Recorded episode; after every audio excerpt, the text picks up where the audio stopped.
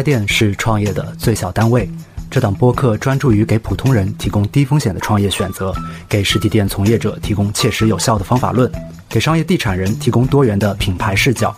不追风口，不做颠覆，不一定融资，不寻求暴富，创业也可以低风险高胜率。我是 Y Y，一个开店十年的持续创业者，欢迎来到最小单位。大家好，欢迎来到最小单位。这是一期很特别的节目。本期的嘉宾小佳，他给自己的描述是自幼好学生，天选打工人，国内顶尖高校毕业，然后去海外深造，毕业后在香港做 IPO 方向的律师，妥妥的别人家的孩子。但是近几年因为一级市场大环境的影响，他感受到自己的职业发展可能出现了一些很难规避的风险，所以和很多其他大厂打工人一样。小佳被迫开始考虑创业这个选项，所以本期播客的前半部分是我在帮小佳咨询他的创业方向。他的思考是，近些年应该有不少和他一样被迫创业的职场人，那能不能做一个业务给他们提供法律服务呢？同时，我们也聊了如何通过小红书和其他自媒体来给这个项目去获客。以及我们也探讨了其他自媒体方向的创业的可能性。但是随着对话的深入，小佳呢也分享了一些他关于创业这件事情更加底层一些的困惑，比如说教育背景不错的大厂人在创业这件事情上会有哪些共性的问题和短板？有经验的创业者有没有明确的方法论可以判断一个创业项目是否可行？然后能否从一些消费领域的大趋势上找到一些具体的创业机会？看了很多创业相关的视频和课程，也围观了很多社群，但是真要着手开始创业呢，小佳还是非常的茫然。其实听友群里的很多朋友也会有和小佳非常类似的困惑，他们很渴望在创业这件事情上找到确定性，找到明确的方法论。甚至是找到手把手的攻略。其实，在零三期的单口节目里，我已经聊了如何从根本上去提高创业的胜率，也算是一个比较通用的方法论。而这次呢，正好也借着小佳的提问，继续聊聊我创业十多年来一些偏底层的思考。OK，我们切入正题，从小佳的自我介绍开始本期节目。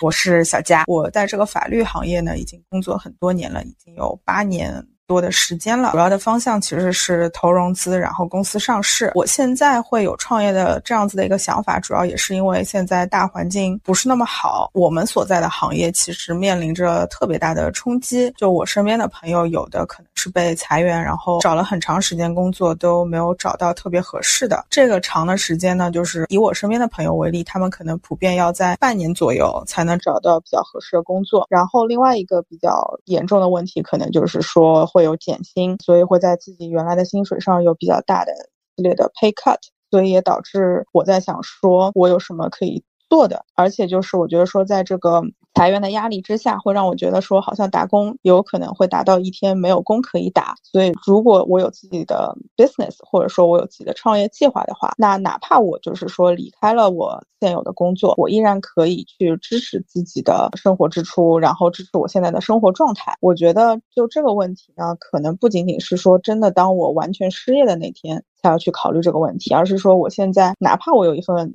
相对稳定的工作，我都要去不断的测试这种可能性，而且我还是觉得说，其实你任何的优势的累积，然后都是需要一段比较长的时间积淀的，你才能把这个势给起起来。但是我觉得说，我现在最大的问题就是，我之前一直做的是，比如说法律，它其实是个服务行业，它其实它可能会为很多有资源的人服务，但。作为一个律师，自己可能是比较难去获得资源的。所以说，如果我真的要去创业，我其实也看了我身边很多朋友的案例，他们有的可能会去做跨境电商，然后或者有一些他们可能会去帮，比如说学弟学妹去修改文书。但就我自己而言的话，一方面的话，我觉得说自己在这个行业工作的年限也比较长了，我不知道说选择一个什么样的创业路径。可能是能够把我的优势发挥到最大，然后同时可能它的一个 return 是比较好的，所以我现在目前最大的问题就是是在找方向。对，啊，其实小佳和你情况类似的听友非常的多。比如说现在在整体的环境下，很多做房地产的、金融的，呃，其实你做的领域和金融也是高度相关的嘛。然后包括一些互联网的从业者，他们可能过往的行业收入整体情况还不错，但是会面临一些系统性的风险。就像你说的，可能现阶段的话工作还 OK，但是长期来看的话，很有可能会面临失业或者降薪。或者说没有工可打的这样的一个状况，但是你目前我听下来的话，感觉机会成本还是挺高的一个状态。所以如果我处在你的角色的话，也还会是有一些犹豫。而且对于像你这样从事乙方来说的话，本来有一条路是去做 freelancer，比如说我们有听友他本来是在房地产行业做设计管理的，但是呢，他可以转向说，哎，我可能做不了这么大的项目。像酒店啊、大型的办公楼啊，或者说样板房这样的项目，可能会受到整个房地产的周期影响很大，呃，活渐渐的会少。但是像家装，包括一些小的工装的项目，还是可以去做的。但是你的情况就比较特殊一点，因为作为律师来说，可能熟悉、关注的、擅长的领域会有一定的局限。比如说关于 IPO 这一块的话，不太可能去独自执业做这方面的。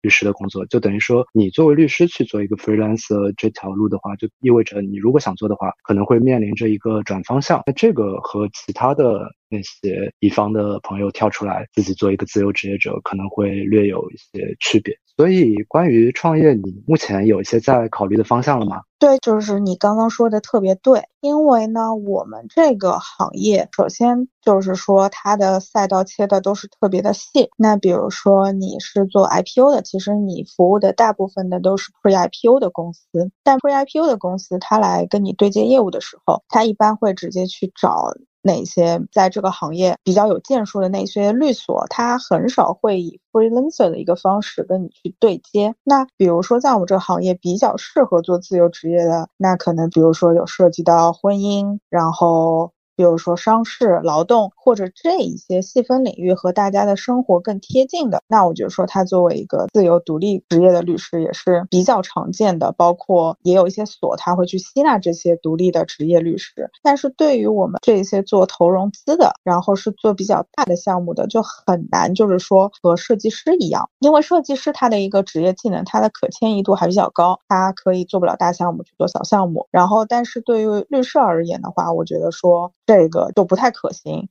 如果我现在要去转型做一个独立职业的律师的话，那我可能就是也会需要重新去学很多 skills。但是呢，这个在整个市场环境下面又不太可能实现。因为比如说，如果我要去做离婚律师，其实离婚律师包括了几条很多相应的文件，这些文件可能我可以去学习，但是它还涉及到很多的那一些出庭的经验，然后包括怎么去调取证据，然后怎么去跟法官陈述。这些东西的话，其实我觉得说，如果我要从头再来的话，其实成本就特别高，和我之前的经验也不是特别好的一个衔接。那关于我现在自己的创业方向呢，就是一方面的话，其实我自己也是在看，就是说跨境电商这一方面。然后，但是我觉得呢，这一块就是说我的知识的缺口和信息的缺口都比较大，然后现在的竞争也比较激烈。虽然我在网上可能也看了很多的。文章包括我在 B 站也学习过一些视频，我觉得说这个里面的其实的它的一个风险也是比较高的，包括作为一个新手，从它的选品到它的去引流，到它的去出货，包括去解决就是说另外一个地域的海关的一个问题，我现在会觉得说我是不是真的有能力去解决这样一些问题？我自己看下来，我觉得说如果真的就比如说跨境电商做的比较好的，他可能。确实是需要他有比较丰富的，然后一个衔接能力和沟通能力。比如说，他和海外的有一些地方，他会有一些 connection，他有一些当地的朋友或者地推什么的，可以帮他去协调。所以这条路呢，就是我可能是觉得说，这个东风比较热吧，尤其是包括比如说像 TikTok，现在在美国，大家每个人都非常眼红它的 GMV，所以我也在看。但是我觉得说这方面的内容，可能对于我。这么一个从来没有落地过任何商业的人来说，其实是有比较高的难度的。然后第二个我在考虑的方向，就是因为我之前做的业务和投融资还是比较相关的嘛。那我觉得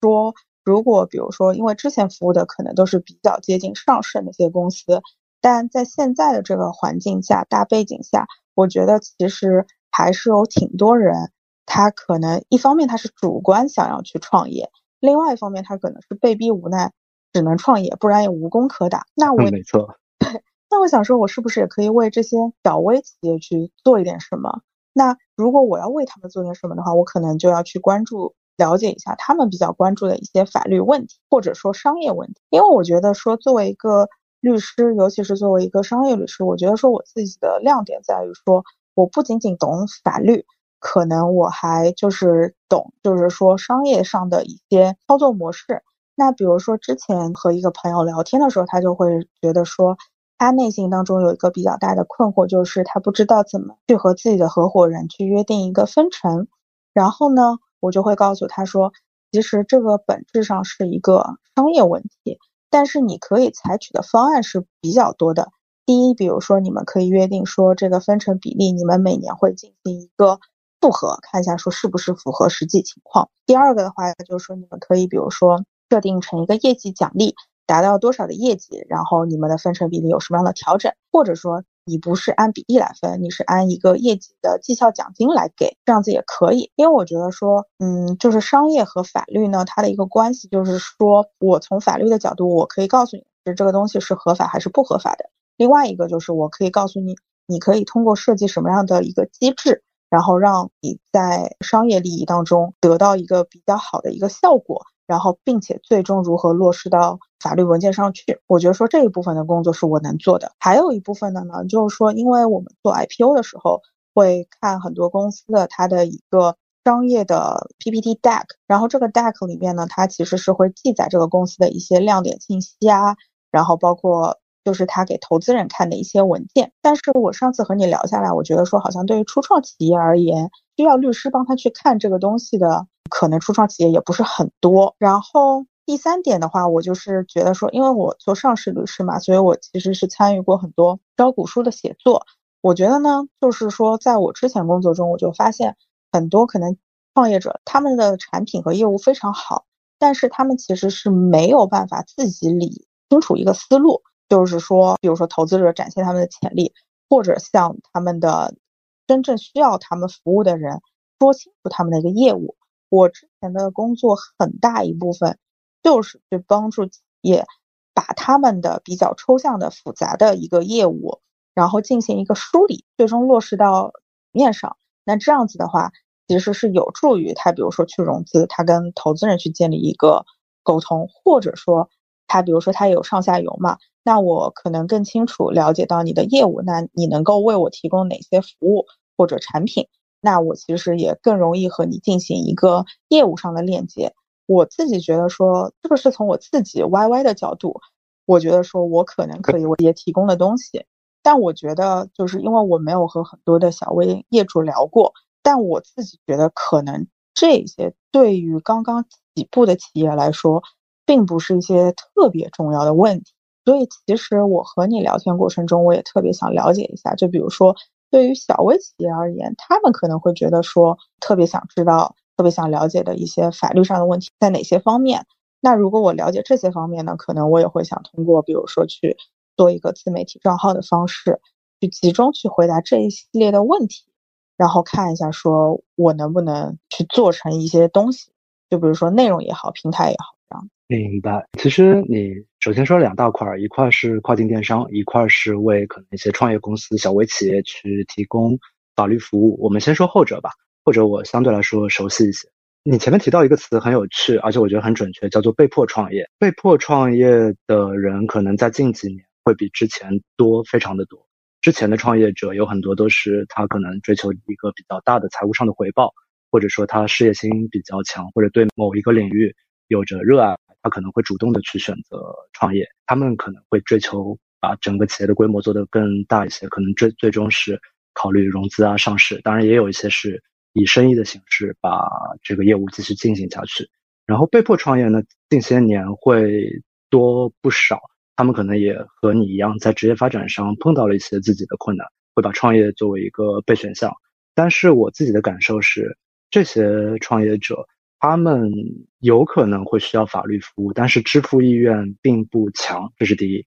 第二的话，他们需要的法律服务更多的可能是在你前面描述的商事、诉讼、和合同和业务相关的这一块。但你过往的经历可能都是和 IPO、Pre-IPO 相关的，呃，他们甚至都没有任何的融资需要，而且 IPO 阶段的融资的法律事务和早期的天使轮、种子轮、A 轮的时候的法律条款可能还会略有差异。然后我会觉得，像这些被迫创业的创业者呢，他们可能在法律服务的支付意愿上，以及和你过往法律技能的匹配程度上，都会有一些不匹配的地方。那还有一些就是我们之前说的偏向于传统的创业者，偏向于可能精英的创业者，或者想做更大的事情，这些人的数量在减少，因为你应该也能感受得到，现在一级市场并不是特别的活跃嘛，融资市场可能只有少部分的领域还比较的活跃，VC 和 PE 的出手也会少非常多，所以这些创业者的需求可能在近几年也是会比二零年之前要来的少得多的。这块业务我觉得依旧是可以做的，但是它是不是好做，我其实也没有办法去下一个定论，因为市场上的需求，像我前面说的，明显是在减少的。市场上的供给呢，我不知道，也许你可以找到一个比较好的切入点，去服务于这些创业者，但是有可能这相对来说会是一个竞争比较大的领域。对，因为我觉得说就是。可能就是这一块确实它的一个需求是在降低的，但是它的供应其实是很多的，肯定就是说有很多比比较优秀的中国律师事务所，他们是能够为这些人提供这样的服务，但是他可能能够收回的金额确实也不大，或者我觉得说这些人，比如说那些创业者，他的一个主要的去找律师的渠道，可能就是朋友推荐嘛，而且律师这个。他也不会像是其他的一些职业，可以比如说通过公开的打广告啊，或者其他方式去招揽的。我觉得说这个更多的还是一些，比如说口头上的一些推荐和宣传，然后会或者说你的朋友有和这个律师有一些，比如说业务上的交集，然后才会给你推荐。所以我自己也会觉得说这一块是是说是我能够想到，我基于自己的专业和原有的。优势可以做的一些事情，但你说真的能把这个事情能不能做成，或者说做得多好，其实我自己内心也是有一个问号的。明白。前面你提到自媒体，其实虽然我们前面有说到这个行业可能需求在降低，同时的话供给可能依然没有减少，所以竞争估计会比前些年激烈一点。但是自媒体作为一个切入点，如果你的内容很好。能够从公寓的流量池、小红书啊、抖音或者其他自媒体去拿到流量的话呢，那相对于其他的通过传统方式来经营的律所或者是挂靠在律所上的个人律师来说的话，应该是会有竞争力的。但是呢，做自媒体这条路其实不算是特别的容易，对于切入点、对于你个人的网感、对于内容的深度都会有比较大的要求，只能说值得一试。但是我不确定会对你自己现在全职的工作。有什么影响？如果你呃没有办法在在职的状态下去启动这个自媒体的话，那你自己跳出来职业的这个风险就会相对的大很多。对，因为关于自媒体这个事情，我也和我一些朋友聊过，包括我也加入一些社群。然后呢，就有人说，你做自媒体的时候，你要抱着叫做这个世界上已经没有你在乎的人这种心态去做媒体。因为我觉得说就是。哎，作为法律职业的话，它其实它的一个风险还是比较高的。因为我其实是觉得说，有一些大厂之前做运营，然后这些人出来做自媒体的成功概率比较高。第一呢，就是说他们确实离商业化也更近，然后他们出来干呢是可以起一点自己的业务。但是你说对于律师而言的话，就我之前有关注过一些法律博主嘛，如果呢你讲的就是太严肃，大家也不爱看。对吧？你按照我自己刷自媒体的经验，我回家已经很累了。我刷短视频为了放松，不是为了听有一个人给我一系列的教学，哪怕他说的真的很好，我不在乎。然后呢，还有一系列就是可能做法律的人嘛，他们可能比较夸张，然后比较娱乐。但是呢，我去看一下他下面的评论，就有人说你损害了律师的形象，然后他可能自己也会受到，比如说当地的律师协会或者说所里面的一些约谈。然后我就觉得说，哇，这个职业的风险好高啊！你又要让人家火，又不让人家宣传，人家宣传了呢，又不能太过分，然后还要掌握好这个火候。所以我觉得说，在我们这个领域，可能做的比较成功的话，可能就是龙飞律师嘛。但是龙飞律师的话，首先他确实本身也是做民事做的更多一些，有比较丰富的，就比如说婚姻家庭方面的一些法律的经验。然后他本人的气质啊，然后各方面也很温婉，然后你和他讲话有种如沐春风的感觉。就是我觉得说自媒体这个事情对人的要求其实是很高的。就虽然我们每个人都会觉得说，你只要拿起一部手机，你在那边夸夸夸讲两句，好像你就能做自媒体。但是你真的说你要成为一个能够受到大家喜爱，或者说拿到一定成果的 IP 的话，其实是很难的。然后包括就是说你如何去处理这个舆论也好，你如何去洞察，就是说。这个社会上的一些舆论风向也好，我觉得对于人总体而言，它都是一个比较高的要求。没错，前面你说了两点，一点是做自媒体对人的要求非常高，这点我完全同意。因为很多人会觉得啊，自媒体不就是拿一个手机拍一些视频，讲一些自己知道的事情？但其实没有那么简单。你如何做出能够有流量的内容？如何通过这些流量去转化成你最后承担？我觉得对一个人的直觉网感。对传播性的把握有很多都是偏向于内功的东西，它可能不一定能够靠技能去衡量，但是也不太是短时间之内能够靠积累或者学习一定能够习得的。这点我是挺支持的。但是呢，前面你有提到一点的话，我倒是有一些不一样的思考，就是你前面提到说，可能如果是太严肃的讲一些专业的知识的话，没有人爱听。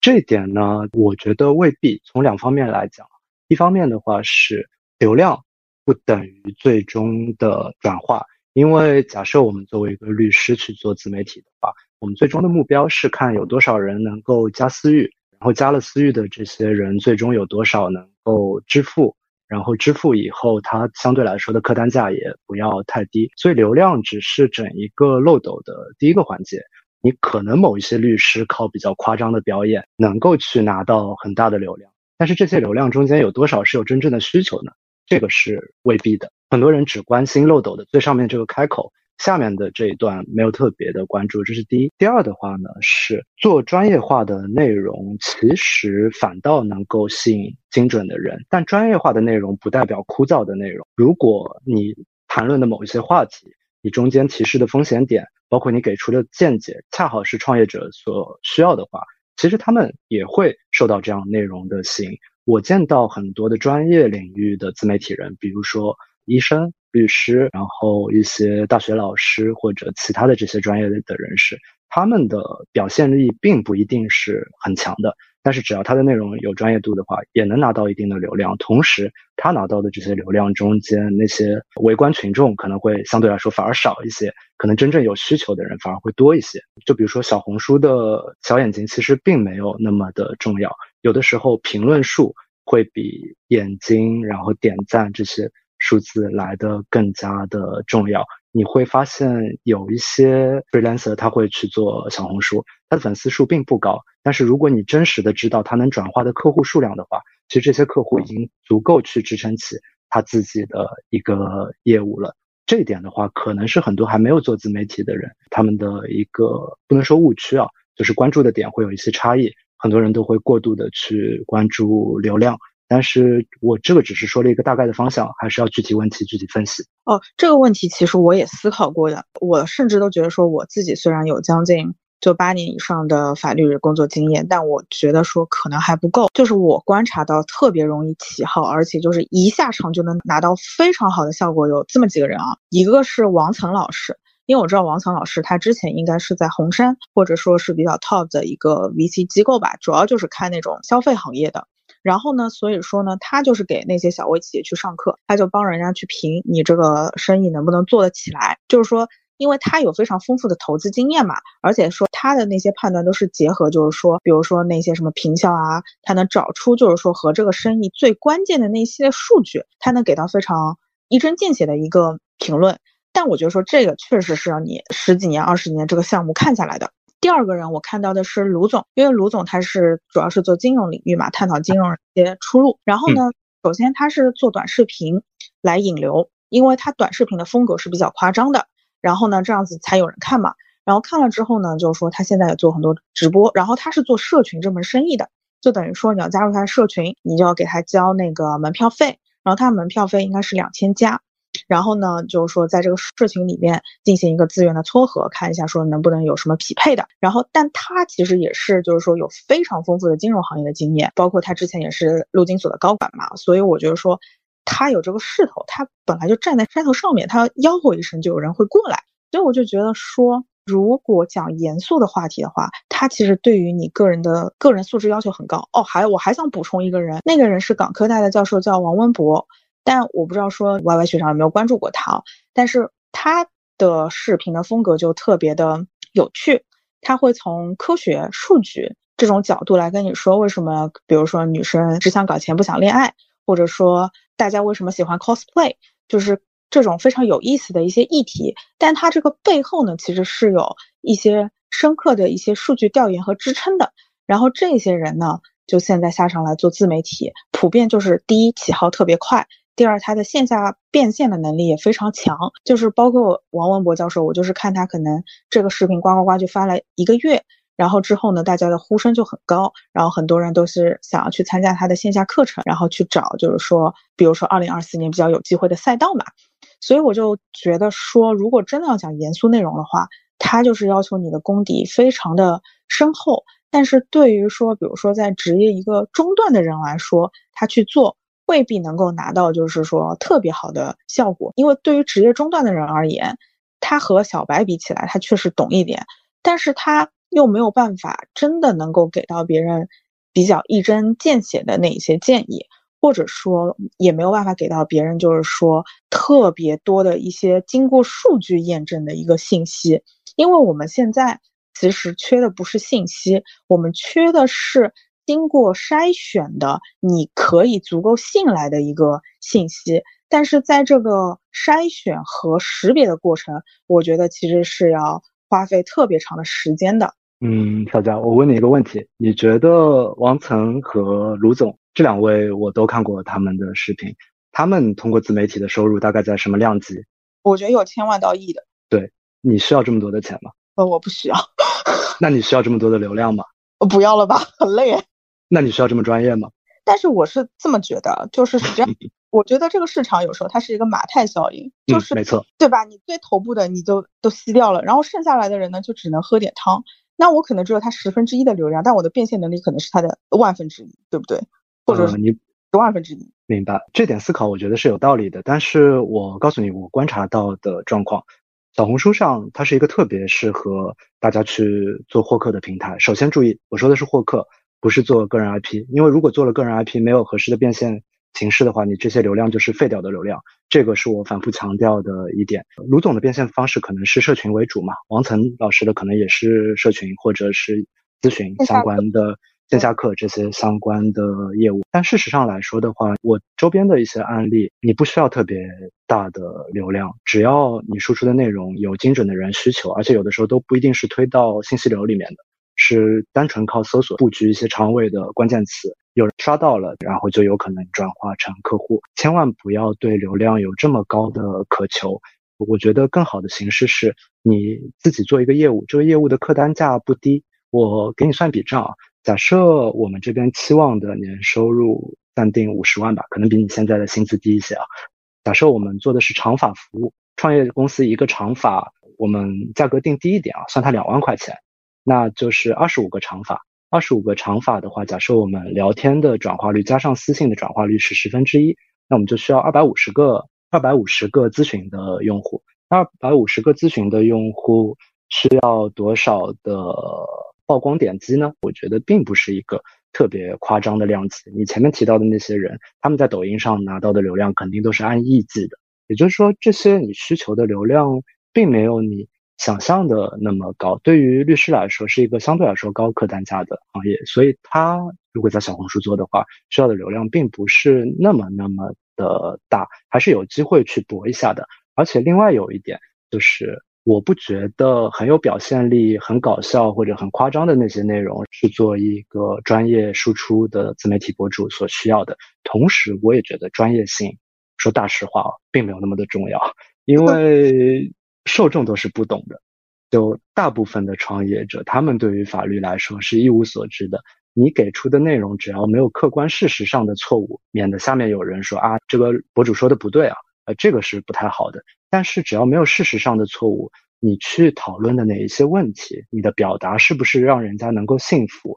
甚至你本人的形象、声音、气质这些东西，可能比你的专业性要来的重要的多，占比可能要超过百分之七十以上。所以你关注的专业性以及关注的大流量，我觉得都不是一个核心的问题。相反，影响你做自媒体能不能获客，用来支撑你自己做律师的业务的核心，相反是一些可能你前面没有提到的，比如说你的口播的表现力如何，你的整个人的气质有没有容易让别人去相信。这个东西说起来有点玄啊，但是事实上我自己的观察是这些东西比较重要。很多的讲师，你会看见他们讲的东西其实都是网上公开的内容，然后去呃东摘一点西摘一点，但是他们融合的比较的好，同时呢，他的表达能力很强，气场又比较强，再配合一些套路，就会有很多人的信，然后就会有很多人买他们的课。那说明什么？说明受众是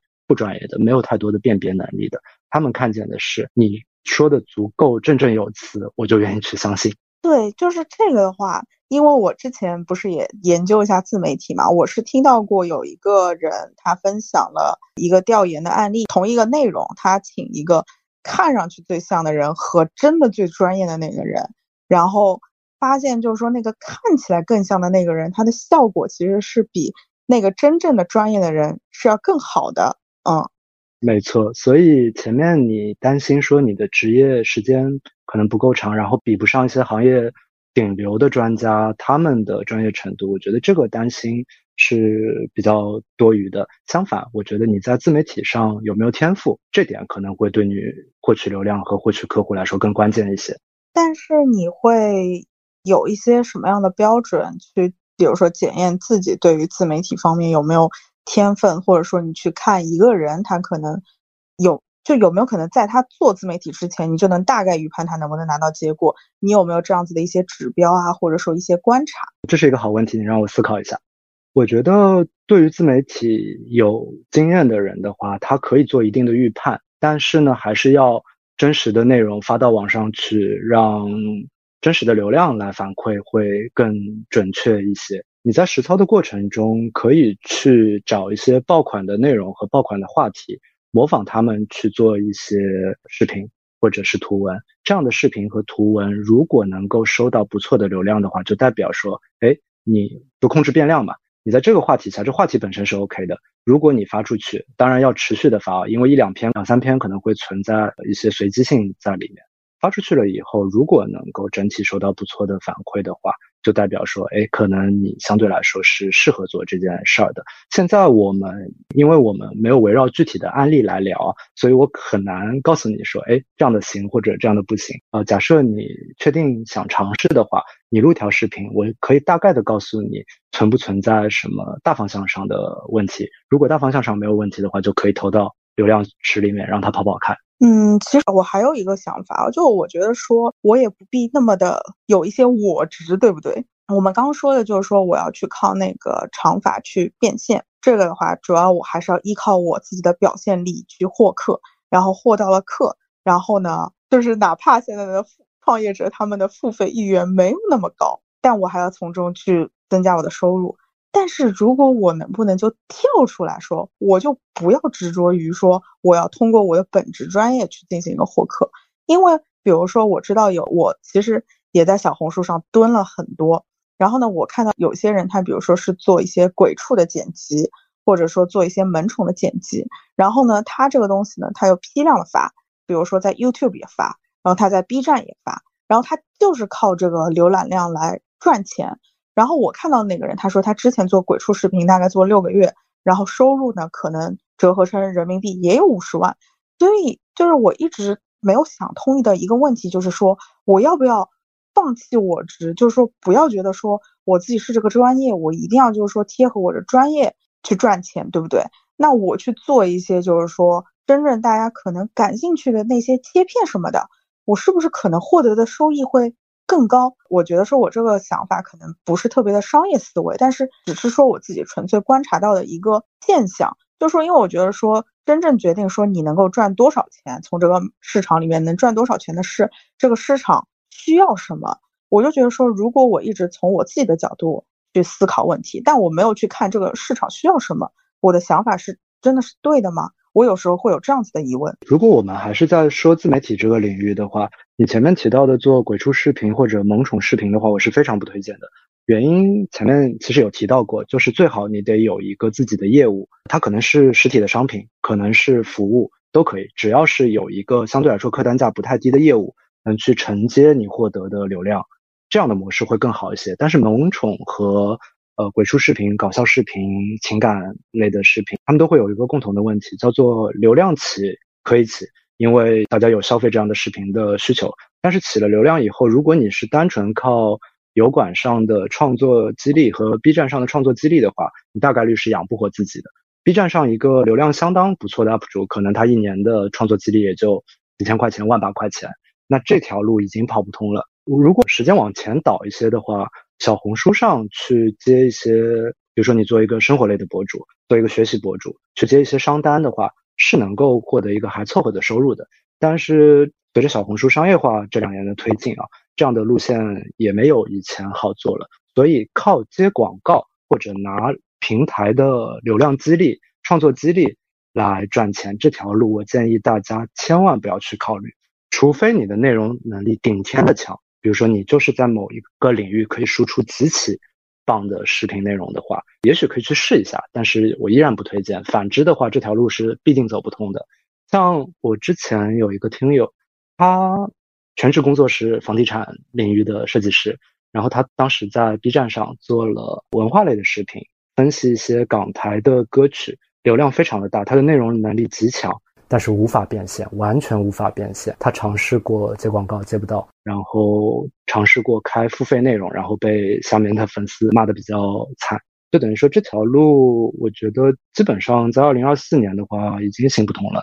所以我的建议是，你可以跳开你的本职工作，不去做法律相关的服务，但是一定要有具体的业务去承载你自媒体做的流量。这点是我觉得基本上是一个唯一解。我想再追问一个问题啊。因为我听下来说，那那个您刚刚说的那个听友的例子，能不能就是类推？就是说，在二零二四年，如果我要去做知识变现，也是一个 mission impossible，我可以这么理解吗？知识付费完全可以做。你说的知识变现是知识付费吗？对对对，知识付费，因为可以做。因为我还有观察到，就是说，我觉得还有一个特别成功的商业案例，就是纵横四海嘛。因为首先我自己也是 Melody 的忠实的听友，他的。几乎每一期读书视频那些我都有听，然后呢，我知道他是最近做了一个知识星球，然后呢，可能就是说也是门票费嘛，然后应该是三百多块钱一个人吧，然后但是现在做的也挺大，也挺好，而且我是觉得他是真的可以帮到别人的嘛。那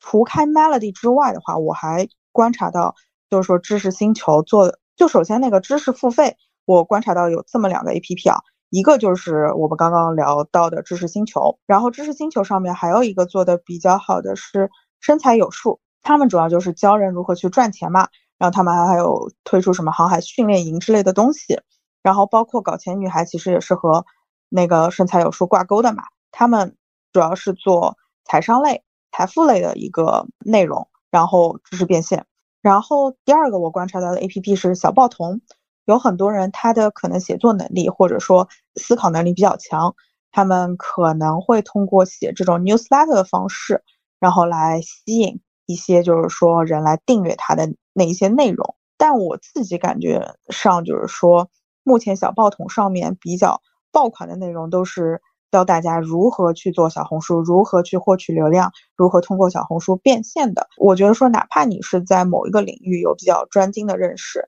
你真的输出比较好的内容，但是可能你通过别人给你支付订阅费，然后获得比较好的一个收入的情况，我自己推测还是比较少的。你前面提到两个很具有代表性的案例，一个是。纵横四海，一个是身材有数。从结果上来说，纵横四海做小报童应该是能够有一些不错的财务回报的。但是这条路不太可以复制。但身材有数呢，它提供的知识付费的内容可能就是更加直给一点。因为纵横四海在播客这个领域，我觉得是一个现象级的播客，它是很难去复制的。它的变现效率其实并不高，但是它的变现的结果还可以，是因为它拿到了特别大的流量。但是这种特别大的流量，你你其实是很难去博的。但相反，假设你做的是身材有数或者是有知有行这样的产品的话，那他们其实相对来说不需要那么大的流量，也可以单个用户变现更高的价值。它提供的课程，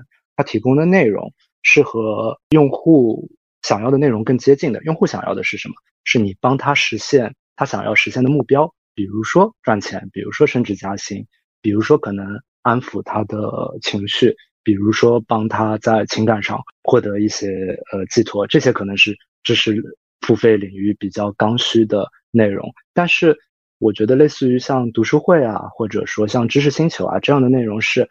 我有流量，但是不知道怎么变现的时候，相对来说可以采用的一个模式，但它一定不是效率最高的。所以。知识付费能不能做？绝对能做，而且我觉得在目前的环境下，知识付费有一点逆势上行的趋势。为什么？因为大家焦虑，大家想要解法。那解法是什么？可能我花点钱去买点课，似乎就给了我一个希望。这是一个很明确的路。但是呢，做的内容尽量是和你知识付费强相关的。比如说，如果你讲的是。赚钱相关的内容，金融相关的内容，然后你给出的方案可能是私董会，或者给出的是金融从业者的某一种课程的话，那大家去购买的这个概率就会比你给出的可能是一个偏向于抽象一点的知识星球会来的更高一些。因为我自己的观察是偏向于没有那么功利的泛的知识付费，可能渐渐的需求在下行。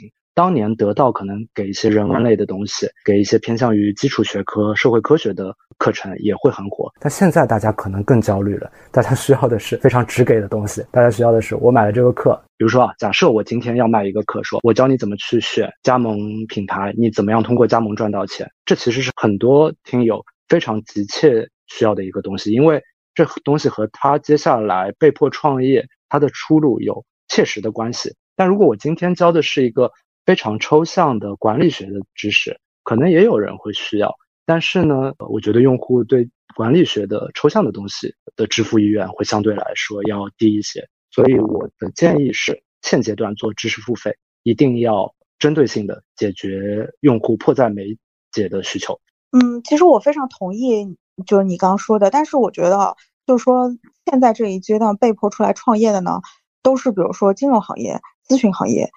包括像我们这种律师，我觉得说我们之前都是做专业服务机构。其实呢，你说我们参与就是什么很多会议啊，什么和管理层的会议啊也很多。但你说真的让我们去给一些特别接地气的建议，其实是特别难的。我甚至就比如说我之前，我之前大学的时候我去做实习，我去做过咨询公司 PTA，那个 PTA 就真的去，比如说超市货架说这个东西它怎么排，然后它。一个货架能放多少东西？我现在觉得说这个可能就是反而是对别人更有用的信息，因为它是经过数据的现场的核实的信息。但是呢，就是对于我们这种专业机构的人，我们就是没有办法给到特别接地气的。包括你说那些加盟品牌，如果你要我给一些输出的话，我肯定也是说我能够给到一些输出，但是可能我就是距离给到他那个特别 to the point。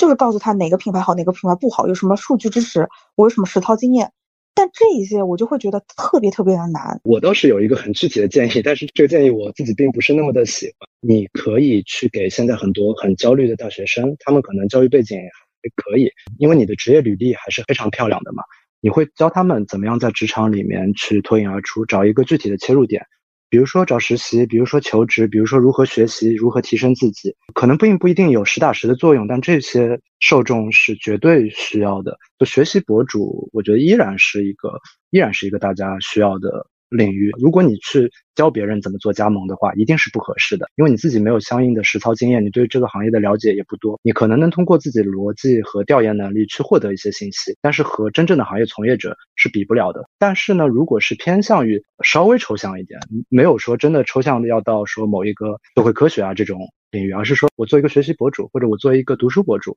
一个成功学博主，那这些的话，靠你。的相对来说比较光鲜的履历的话，是可以去做的。但是这样子的东西的内容的价值高与不高，我觉得这个可能不是一个商业问题了，是一个呃价值观上的问题。我老实说，这个是我现在在做的一个事情，所以其实我也有个小红书，然后这个小红书上呢，我主要介绍的也是这方面的内容。我介绍的可能会更客观一些，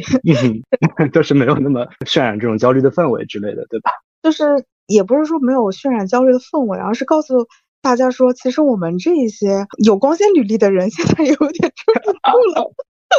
那你这些讲的大实话，并不是给人希望的，可能大家就没这么爱听了。对，因为我就觉得说，我如果要给别人希望，就是我自己要内心能够说服我自己，说这真的是希望，对吧？我我不能说我自己说一些，就是说我自己都觉得可能不认可的。一些事情，我现在给大家的建议就是说，如果比如说你可以出海看一看，或者说你去挖掘一下自己身上，就是说真正的一些亮点，不要拘泥于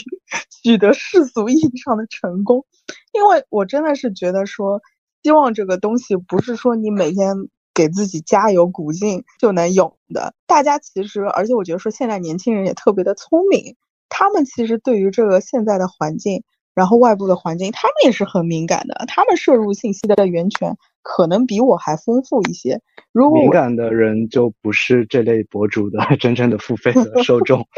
就是想明白的人，他可能就不愿意去加入这些自动会啊，或者说买一些课程啊来麻痹自己。但是有很多人是需要希望的。但听你的描述呢，你是一个愿意讲真话的人，但讲真话在这条赛道里面，可能从商业上来说不是最优解。对，就是可能因为我自己觉得说我是不会为那种虚妄的希望而活的，我所以就是说我自己包括现在也是想要有很多的尝试，去和很多人聊，然后我就是想要了解这个很多事情的真相，它很多事情的一个底层的逻辑。我自己也觉得说，我活在这个世界上，我不能通过希望来麻痹自己，我要通过了解真相。然后去提升我的认知，然后看一下有什么我能做的。我觉得说这个可能也更加符合我自己的世界观。当然，我还是会给大家提一些我觉得比较就是好的一些职场上的建议，因为我觉得说不管这个世界再怎么样，上班的人永远是大多数的。因为创业这个事情真的是九死一生。但是我看了一下我自己文章的流量。我发现呢，我就是真的跟大家就是掰开心说一下一些职场上的技能呢，好像呢也没有什么流量，大家也不爱。然后我就是有一些情绪性发言，说一下现在的市场多么的烂，多么的糟糕，大家多么的没有希望。然后反而就是会有比较好的一些流量上的反馈，所以我就觉得说，哪怕我想当那个不拆穿皇帝新衣的孩子，可能我我不知道是不是。因为小红书的分发机制，但我觉得说大家对于所生存的外部环境还是有比较客观的认知的。我不能在一个黑夜当中疯狂的呼唤光明，否则我就看起来很傻。因为你发的内容是比较真实的，所以关注你的人可能他们也会喜欢看这样的内容。这个就是。一个信息茧房了。当假设，比如说你是一个立人设的打法，同时呢又会发一些很正能量的东西，然后说啊，我们只只要怎么怎么样就能收获什么什么的话，那自然就会有另一波人来关注你了。这个我觉得也就是现在这些自媒体平台算法比较有趣的一个地方。我要么再去做一个账号 B 去 test 一下。对，但是人的精力是也是有限的嘛，所以我还是希望就是说把我有限的精力和我有限的生命。投资在也不是回报最丰厚，但是我会想选一条最适合我自己的一个路。但是我现在比较确定的是，我应该是没有，比如说去做线下那个实业的打算，因为我知道，就是说你的播客其实是最小单位嘛，然后它其实就是一个开店的形式。但我自己觉得，就是我观察到，首先我们这种差不多背景的人出去搞开店什么的，我觉得拿到比较好的结果的人。屈指可数，我也不知道，我也不知道说是不是因为本来这个就是一个小概率的成功事件，所以导致就是说大家没有拿到好的结果，还是说我们这些从专业机构出去的人对于这个世界或者说对于这个市场的触感都是很浮在那个表面的，没有办法真正的深入的扎进去。因为我自己想了一下，就是说，因为我们其实也是在自己的信息茧房，包括说我们所在的一个机构，已经帮我们其实嗯筛选掉了很多和我们会进行业务连接的人吧。大部分的人他可能都是就跟我们背景差不多的，但是我想说，比如说淘宝上有人给你刷恶评怎么办？或者说有竞争对手故意来给你使绊子怎么办？就我会觉得说，如果真的要去线下开店啊，或者是去做 business，我们这些人可能会对于这种样子的风险是没有任何的应对能力，或者至少说缺乏一些应对措施的。嗯，我明白你表达的意思。做实业这个事儿呢，我觉得对于教育背景比较好，然后一直是在可能大厂里面或者是比较好的一些职业路径上发展的人来说呢，的确会有些挑战。我觉得这种挑战是两方面的，一种是你在认知上可能会陷入一些惯性的思维和误区，这个呢，我觉得是有办法去纠正的。我一直在试图和大家聊的。呃，会有一些这方面的内容，这是第一。第二的话呢，就是在实操的过程中。你有没有办法去 handle 一些比较复杂的情况，比较接地气的情况？有遇到一些困难，能不能去处理？我觉得这点呢和教育背景关系不是那么的大，基本上还是看人的。有些人只要做了这样的事儿，他那可能就会碰到一些问题。所以我觉得，嗯，教育背景比较好的人出来做实业，不管是不是开店，的确会碰到障碍。但是关于认知和思路上面这些大方向选择上的障碍。造成他结果不好的比重会更高一点。嗯，相反呢，一些相对来说磨练一下就能学会的一些所谓的接地气的技能，倒并没有那么的难。嗯，我其实还是有点好奇，就是说你有没有观察到我们这些人身上可能有一些我们所不知道的共性？我们比较容易陷入什么样的思维的误区？我尝试的归纳几点吧。第一个是大厂人做创业的时候，他们会有一种麻雀虽小五脏俱全的思路。什么意思啊？他们的感受是：哎，我大公司是这样的，那我做一个创业项目的话，我无非就是大公司的营销有十个人，我小公司的营销一个人。他们会差不多是这样的思路来做事情的，但往往是你的一个商业模式在跑早期的时候，可能是老板一人挑的，然后你只是比如说在忙不过来的时候需要一两个助理，但根本不会存在所谓组织上的分工。这只是一个具体的例子啊，但是他们会把大公司的很多思路套用到创业企业上，然后会把它等比例的缩小去思考一些问题，但这个往往是一种很明确的局限。然后第二点的话，我觉得也是特别。有趣的一点，我之前在零三期的节目里面有提到过，就是读书读得比较好的人，他们做创业的时候特别喜欢创新，但我觉得创业和创新这两个。词完全不用画等号，我不确定是什么样的原因去形成这个结果的，但是这是我切实观察到的一个现象。但是创新幅度太大的创业失败的概率是非常非常高的。我补充一下，我大概能够理解为什么他们一定要做一个创新，因为你要知道，就是说这种教育背景比较好的人，他其实内心有自己的小骄傲在的，那他就会觉得说，如果我都跟别人一样，那我就没有办法就是绽放我自己的光彩，我一定要有一些属于我自。己的标签属于我自己的东西，就是 就是我觉得是有这种我执在的。我觉得是有可能的，但也不完全。比如说，我之前和两位国内比较头部的 PE 的高管聊，他们也会考虑自己的职业发展，然后他们倒不排斥说开线下店，甚至也不排斥去加盟别的品牌。所以我觉得看人吧。对，所以我觉得就是是不是因为自我意识比较强，在自我实现的层面去想做一些创新的事情，我觉得这是一个可能的猜测。但反正从客观上来说，我观察到现象就是这样的，挺有趣的。呃，对，我觉得说你你说的那个问题，尤其是第一个问题，就是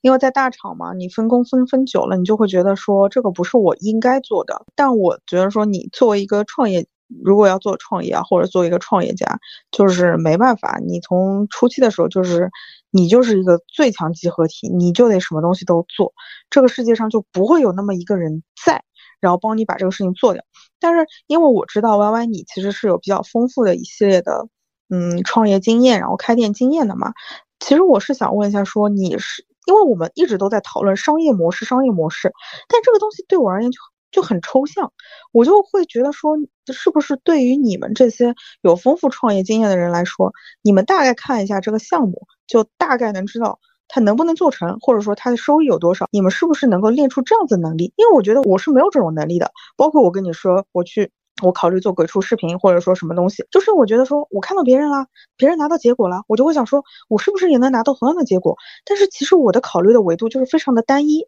嗯，你前面问了一个很有价值的问题，就是能不能大概了解一些信息就判断这件事情可不可行？我的答案是，这是非常困难的。对我来说，我听见有一些事儿的时候，只要我掌握的信息没有太大的偏差，我可以判断它一定不行。但是呢，如果你告诉我一件事情，我要判断它行，就是正伪，其实并没有那么难。靠你过往的一些经验，你脑海里面的看过的商业项目足够多，你对它的分析，你脑海里面可能会有一些大数据，正伪并没有那么的难。但是正真的话呢，我觉得需要的步骤或者需要的信息会多得多，而且呢。更难去做出准确的判断，而且有一些领域的商业模式并没有那么的复杂。消费者在做比较大的消费决策，他买车、买房，然后买家具、买，比如说做一些医美的时候，他可能会很理性去做很充分的调研。但是呢，他在去做一些日常的小的消费的时候，可能买衣服、买口红、买化妆品。然后买奶茶、选餐厅的时候，他就没有那么的理性了。对这些相对来说，消费者在选择的时候不那么理性的消费领域，你要去做出一个商业模式的判断，就会难得多。为什么？因为消费者他是一个活生生的人，每一个消费者叠加在一起，影响了你这个事情能不能成。但是你要把人这件事儿研究透，是相当相当困难的。特别是我前面提到，在做这些。小的消费品的时候，消费者并不那么理性，所以你很多时候它是一个混沌系统，你无从去判断。在这种情况下，再有经验的创业者可能也只能说，我试试看，给出一个大概的判断。我只能说，哎，它有一定成功的概率。那你接下来可能就要通过不同的方式去做实验、验证市场、做 A/B test、跑跑看。这个我觉得已经是很多创业者能做到的极限了。没有人生说啊。我今天看见一个商业模式，我百分之一百确定它会去成功。可能有在极少数的行业，市场情况相对来说比较容易从上帝视角去看清楚，但是这样的行业是很少的。在大部分行业的话，只能通过你的经验去排除掉那些明显错误的答案，然后找一个你直觉上觉得相对来说最正确的答案，然后通过。尽量小的成本去验证这个答案是否真正的正确，如果不行的话再换路。但是有谁如果说啊，我看得明白这么做一定能成功的话，我觉得他大概率是过于自负了，或者说他在通过这个方式去 教人创业赚钱。对，就是针对你刚刚讲的，我又有了 三个新的点。第一个点的话就是。因为其实现在就是说 AI 这个概念很火，对吧？然后我自己呢，就是它一出来，我就关注了特别多的说什么用 AI 教你赚钱的那些博主。然后呢，有一些会教你去，比如说去在油管上面去制作绘本。然后呢，还有的会教你说去什么 AI 绘图，你去卖这个 prompts。然后呢，还有就是说什么 AI 什么电商数据人什么的，我就会觉得说。在这个里面有很多人都试图教你如何用 AI 去赚钱，但这个是不是就证明了，其实你只是熟练掌握这个技能，很难去赚钱。真正赚钱的是那些教你去如何赚钱的人。我觉得你说的这点其实很正确，这个结论我是完全认可的。比如说小红书上有很多人教你去做小红书做个人 IP，做了个人 IP 能不能赚钱，我不知道。可能大部分赚不了钱吧，但是呢，教别人做个人 IP 赚钱，这是一个好的赛道。类比到你前面描述的 AI 领域的状况，我个人觉得啊，就是利用 AI 去提升自己的工作效率，在原有的工作领域去获得一些竞争优势，这个方向是好的。但是如果指望着我学会了 AI 以后，我直接能够把我学会的 AI 的这方面的知识，去直接变成，比如说靠卖绘本啊，或者说制作短视频。啊直接赚到钱的话，我觉得这件事儿我没有那么的有信心。但是在现在大家可能很多人都会非常关注 AI 领域的时候，教别人去如何学习 AI，这的确是一个好的赛道。就挖金子不一定能赚到钱，但是卖水只要你卖的对，还是很能赚钱的。就是你刚刚也提到，就是说对于有经验的一个创业者而言，他能够很快的，就是说。看清楚一个东西肯定是不赚钱嘛。但你在看清楚一个东西它肯定不赚钱的时候，你有哪些比较关键的参数？是，比如说，或者说你思考，每当你思考这个问题，你就会调用哪些参数来思考这个问题？我觉得是一个大脑里面的大数据。什么意思？我展开说一下，就是当你看到的案例足够多的时候，你会在你的大脑里面把这些案例都记下来。它可能存在着一些内在的逻辑，但你不可能提前去梳理它。但是，比如说我听到一个案例的时候，我就会和我原本大脑里面经历过的或者听别人说的这些案例去进行一个快速的比照。然后在这个比照的过程中，我会提炼出中间的一些共性，然后通过这些共性，我可能能够推理出说，哎，这个事儿它因为和某某模式很类似，它存在一个共性的问题，所以它大概率是不会成功的。但是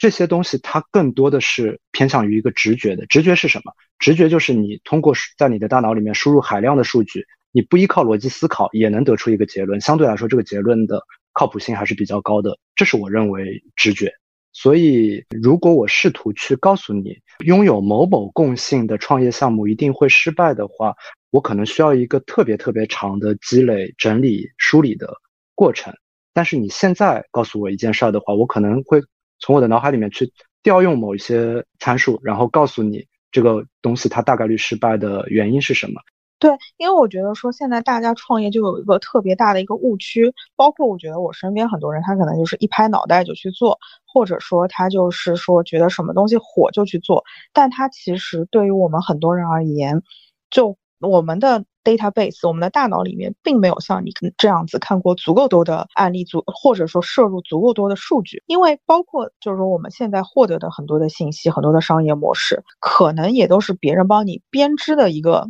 东西他并没有告诉你实话，所以我就觉得说这就是我们的一个难点，就是说可能 Y Y，比如你有你的直觉，因为你看落地过，你吸收过足够多的真实的商业的信息，但对于我们而言，就是说要排除掉错误选项这一步，我甚至都觉得不是那么容易。这么说。你前面给自己提了一个过高的要求，叫做预判一件事儿、一个创业项目是否能够成功，这事儿太难了，没有必要给自己提这么高的要求。对于你这样的创业者，解决方案是什么？因为我相信你的逻辑思考能力、你的判断力、你的学习能力一定是没有问题的。所以，当你想做一个创业项目的时候，就去市场上找对标的案例，你去深入的研究这个对标的案例，他在什么时间做的，他。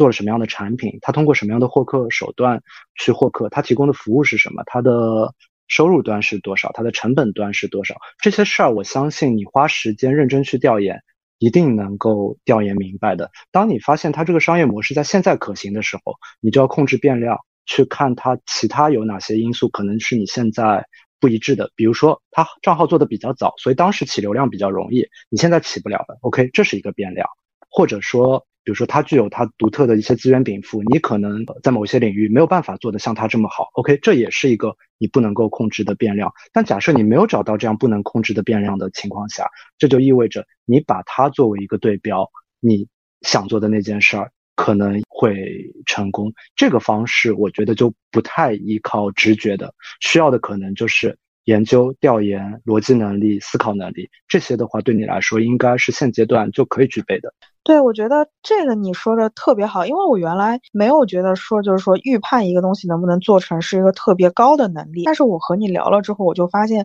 其实他其实是对自己是一个特别高的要求，就是说预判一件事情能不能成功。对，我觉得预判一个商业项目是否成功，可能我们会把它称作为商业 sense。或者说一些敏锐度啊、直觉之类的，这个技能，其实我之前在零三期节目里面也有提到，它是世界上大部分的人都非常难以去掌握的，而且有很多很聪明、非常优秀、学习能力很强，在他自己的领域里面有很高建树的人，也不一定能够去掌握这个事儿呢。我这么说可能有点玄乎，我觉得它有点像审美。审美这个事儿不是聪明就能解决的。你通过大量的积累好的东西、漂亮的东西，你在过往的成长的过程中去输入，也许会有关。但同时的话，它可能也和你的一些天赋有关。我觉得商业 sense 它不是一个自然科学，它甚至也不是一个社会科学，它也不是经济学。社会科学和经济学虽然没有像自然科学那么的精准，但依然是有迹可循的。但是商业里面的很多东西，它真的有一点抽象，更偏向于所谓的 sense，所谓的直觉。所以大家真的没有必要去死磕这个事儿。我觉得我自己可能相对来说，因为看的东西比较多，并且在创业这个领域的时间比较长，我能够大概的去做一些判断，但也只能证伪，不能证真。对于大部分人来说的话，这个技能不是你创业所必须的，你可以通过其他的方法论去绕开这个技能。因为我之前和您聊的时候，我也有提到过嘛，就是说如果我没有办法系统性的去学习一个东西，我就会觉得说我没有办法能够真正的掌握这个东西。所以说呢，一旦我就是说要去，比如说我要去开展副业，或者说我要去想创业这个问题的时候，我的第一个方向就是去 B 站搜索视频如何创业，以及去 Z Library 上面 讲如何创业。但是呢，我看了很多视频，我就他讲的时候，我就觉得。哦，非常有道理哦，生意是跑出来的，生意是弹出来的，生意是什么信息差？就这些理论，我听的时候我都觉得哦很有收获。但是真的让我就去环顾四周的时候，我就发现，哎，我要做些什么？其实我还是很茫然的。但我觉得说生活当中确实就是有那些人，他就是能够很好的把资源撮合在一起。因为我觉得说商业的本质其实还是一个，就是比如说把价值啊或者。资源进行一个整合和交换，所以我就觉得，所所以有的时候我也在想，说这个东西是不是真的是一个没有办法习得，是非常需要依靠天分，然后也不是你每天在那边想就能想得出来或者想得明白的一个东西。我可以非常确信的回答你，是的。这个东西学不来。我说的这个学，可能是狭义的学。假设通过很多优秀的课程就把这件事儿学会的话，一定是做不到的。因为商业是一个混沌系统，它实在是太复杂了，而且很多时候你必须是靠亲身的经历才能去感受到中间的一些事情。有没有好的创业课程、好的创业的书、好的内容，一定是有的，但是它不太可能给你一个明确的方法论。我展开说一下，就是。越具体的技能，越专精的领域，可能是有手把手的攻略、手把手的教程的。比如说，假设我们今天要去加盟一个品牌，如何加盟品牌？我觉得是大概率可以写出一个还不错的教程的。它可能不能覆盖到方方面面，但是至少可以把核心的那些方法论讲明白。啊，当然这也是我接下去要做的一期节目。但是如果你要讲的是创业的话，我觉得创业。是一个非常宽泛的领域，它是一件更抽象的事儿。但加盟一个品牌，它是一个更具体的事儿。只有具体的东西是能够给出更明确的方法论和解决方案的。但是创业这个事儿，它可能和如何过好这一生类似，它是一个非常非常宏观且抽象的事儿。你绝对不能指望说，通过某一些再优秀的教程，它都可能只能给你一些。独立的信息，一些不错的观点，可能一些需要规避的地方，它它一定不是一个手把手的攻略。但我知道现在很多年轻人，他们想去做一件事儿的时候，他的第一反应就是我打开小红书去找攻略。这个事儿在比较抽象宏观的问题上，呃，这么做是得不到答案的。对。然后我其实还有想确认一下一个思维是不是对的，还是说其实这个思维本身也是有问题的？因为呢，我觉得现在我们大家对于赚钱的方向呢，可能没有那么细的认知，但是我们多多少少会通过外部的信息，会觉得说会有一个大方向上面的指引吧。那。比如说，现在我们一直会说很多，比如说单身经济，对不对？那可能有一些什么，比如说米呀什么的，它都分小包装，这样子的话，可能女性就比较适合单身女性购买，或者说银发经济。所以，比如说像老年大学啊什么的这一些，现在也比比较热，或者说老年的文旅。然后就是说，我就觉得说，其实我。我们身边还是有很多这种关于商业的概念，它给你一个指引性的方向。那是不是我们也有一个方法，就是说通过这些概念，然后再去找适合自己的一个细分的赛道？但我会觉得说，人对于吸收这种这种大致的概念，你就会觉得哦，听着挺对。但是说真的，又要落实到细处呢，好像又是不太可能。我再举个例子。就比如说，我近几年可能观察到一个现象，因为可能现在大家就比较想要，就是说储蓄更多的钱，所以大家的消费是比较节制的。但确实是对于比如说像奶茶这种消费品，因为它的那个购买的时候不需要做过多的决策，然后所以呢，就是说你还是可以定一个相对高的价格，然后通过走量，然后获取高额的利润嘛。而且近几年你会发现到有个趋势，就比如说瑞幸和茅台，对吧？然后喜茶和 Fendi，大家就是想通过把这样的一个日常消费品和一个相对奢侈的东西进行一个捆绑和联名，然后打造出一个奢侈的概念。那大家就会觉得说，我可以花一点点小钱，然后撬动一个有一点小奢侈的快乐。但我哪怕我就是有 get 到这个趋势和概念，但你真的要让我自己去落地一个产品，或者说落地一个东西，对我而言依然是很难的。还是说，其实我们没有必要过多的去摄入这一些概念性的东西，更多还是从自己的身上去找一个方案。这也是一个非常典型、很有价值的问题。就嗯，读书读的比较好的朋友，他们在去找创业项目的时候，经常会采取这种 top down 的思路去找。比如说现在银发经济，对吧？单身经济，或者说消费降级，他会试图去这些领域里面找具体的机会。我觉得这个思路呢，不能算错。但你在选大行业的时候，你能决定什么？你能决定你做的这件事儿的上限。但是我们对于一个个体创业者来说，我会追求我一定要融资上市。身家过亿嘛？其实并不是，我们追求的是什么？我们追求的是 确定性，我们追求的是一个还不错的，呃，胜率下要有一个还不错的赔率。但是创业这件事儿往往是赔率已经非常高了，你追求的应该是把胜率提上去，而不是把赔率提上去。所以在这种情况下，用 top down 的思路，它能选出来一些东西，但是它告诉你是哦，这个大领域是好的，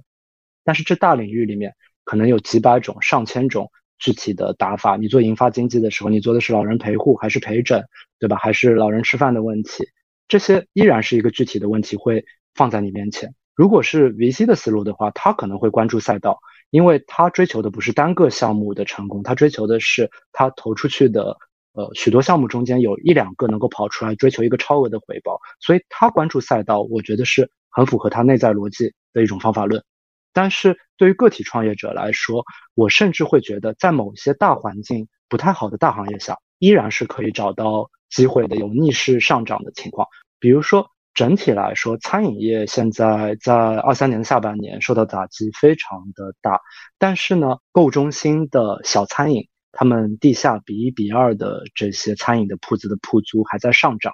为什么餐饮不好，但是小餐还在上涨呢？其实很简单。消费降级了，大家本来可能人均吃八十、一百的东西，现在大家可能会选择退而求其次，去吃一个三十五十、六十的东西。所以市场的反馈是很真实的反映了这个情况。那现在适不适合做餐饮？不适合。但现在做小餐适不适合？如果不考虑到上涨的铺租的话，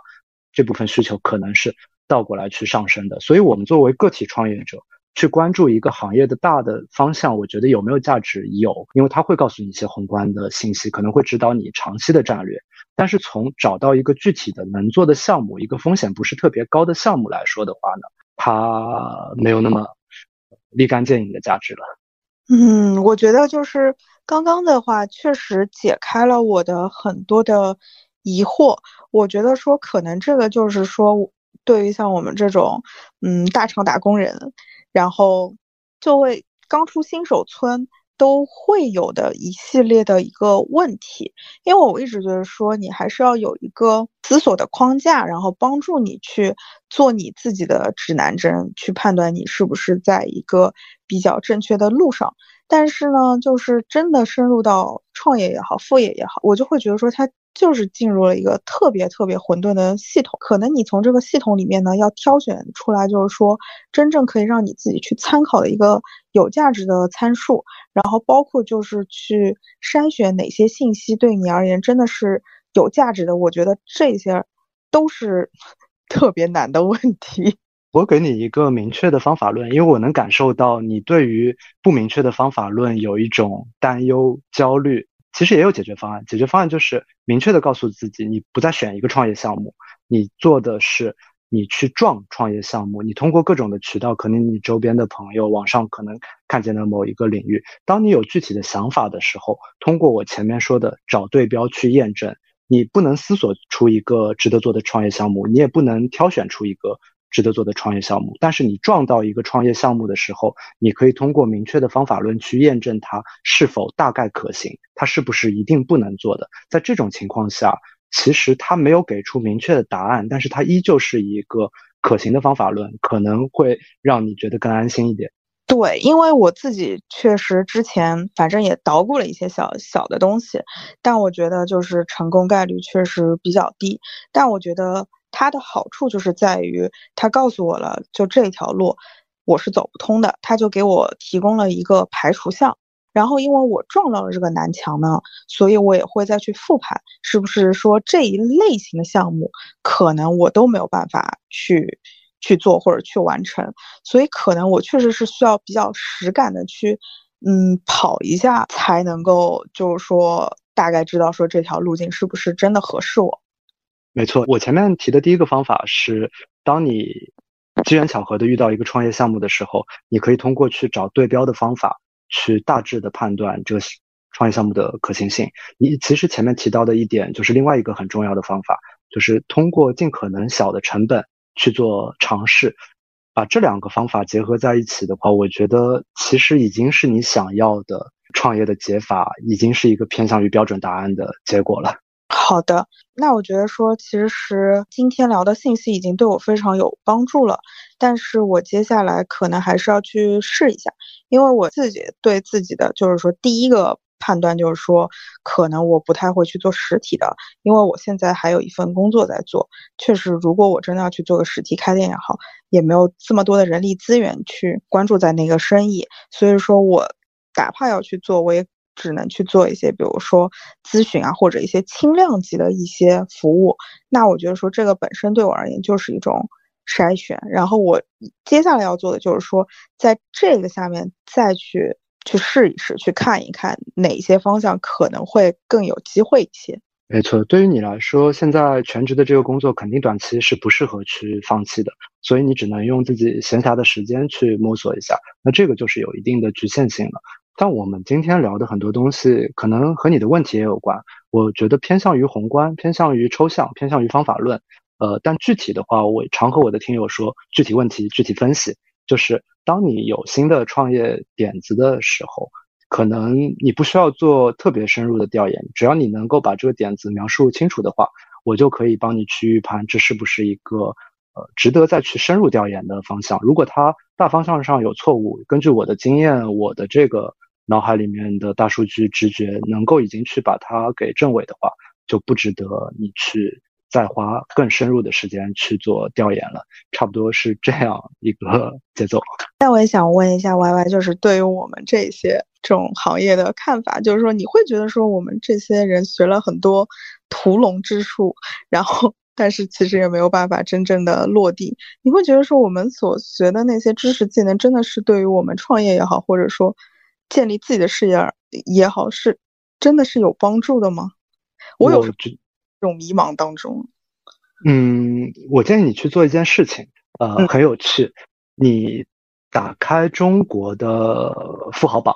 看里面的创业者，把他的学历一条一条的摘出来，嗯，然后最好你把他的学历跟他的年代进行一个对应的折算，因为后续的话可能大学有扩招嘛。我觉得你应该得出一个很明确的结论，叫做顶尖的创业者，他们的学历整体水平是远高于他们同时代的其他人的，嗯。创业这件事儿需要运气的成分极高，运气、时机、你的团队、你进入哪个行业，可能会比你是否聪明、是否有逻辑、教育背景是否好有关系。但是你的教育背景，它验证了你在当时可能你的智力水平是同龄人里面相对来说比较突出的，然后你通过高等教育也获得了一些明确的。逻辑的思维的能力、学习能力这些东西，在你做创业这件事儿的时候，它并不能够给你任何的确定性，它甚至会在某一些情况下起到一些反作用，就是我们说的孔乙己的长衫脱不下来。但是假设你追求的是创业上的一个大成功的话，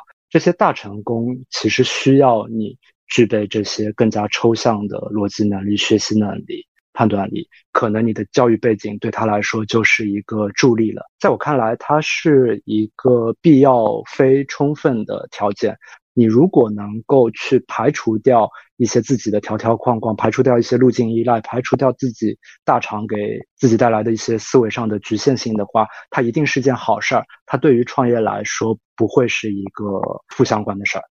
好的，但我觉得确实脱下这个长衫的过程，确实还是会比较痛苦的，因为它其实包括了有一个阶段，就是说，可能它不是说对自我的否定，但是它需要对自我比较深刻的一个反省。我觉得，我觉得称不上反省吧，你可以这么理解这件事儿，就是你原本学的是跳水，你今天去打篮球了，那你跳水跳得好不好，和打篮球打得好不好？有没有关系？有那么一点关系，因为它都需要身体素质，但是在技能层面是完全不一样的。你之前积累的那些跳水的技术是不太能够迁移到篮球身上的，甚至你一些呃肌肉记忆是反过来会影响到你篮球的记忆的。但是你作为一个篮球运动员取得的上限，是不是还是看你的身体素质？一个能够作为国家健将级运动员的跳水运动员，他的身体素质必定是不会差的。所以你能够挑战的上限还是高的，但前提是你这个转型，你通过什么样的过程，